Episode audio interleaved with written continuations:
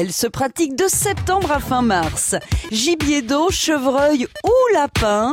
En France, plus d'un million de chasseurs sont titulaires d'un permis de chasse. J'ai 3000 cartouches. Et puis alors, comme j'en bousille souvent, j'en achète souvent. Avec 60 ans de chasse, ça fait un bail. Hein. 1810, l'année où le chasseur a su chasser sans son chien. Dès que l'automne arrive, avec mon fusil, nous partons. On va chasser les grives, les étourneaux et les faucons. Au Moyen Âge, le commun des mortels se nourrit grâce à l'agriculture et l'élevage. Seules les élites ont le droit de chasser et donc de manger des espèces sauvages. Ils en profitent aussi pour montrer de quoi ils sont capables une arme entre les mains.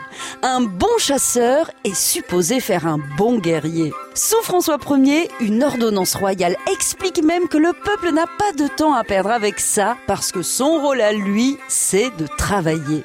Il faut attendre 1789 pour que la chasse se démocratise avec l'abolition des privilèges. C'est une révolution. 16 septembre à l'aube, dans le pays du Bouchonnois, c'est l'ouverture de la chasse.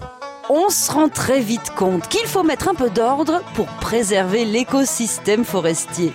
C'est Napoléon qui s'en charge avec la mise en place du permis de port d'armes.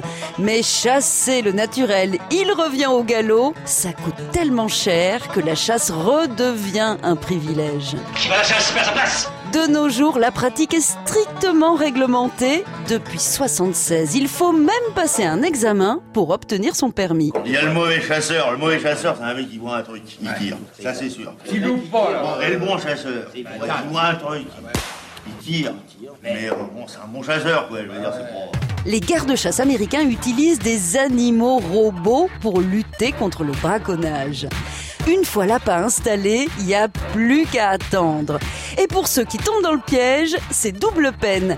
Ils rentrent bredouille avec une grosse douille. On n'arrête pas le progrès. Ah, la, la chasse au pipeau À retrouver sur francebleu.fr.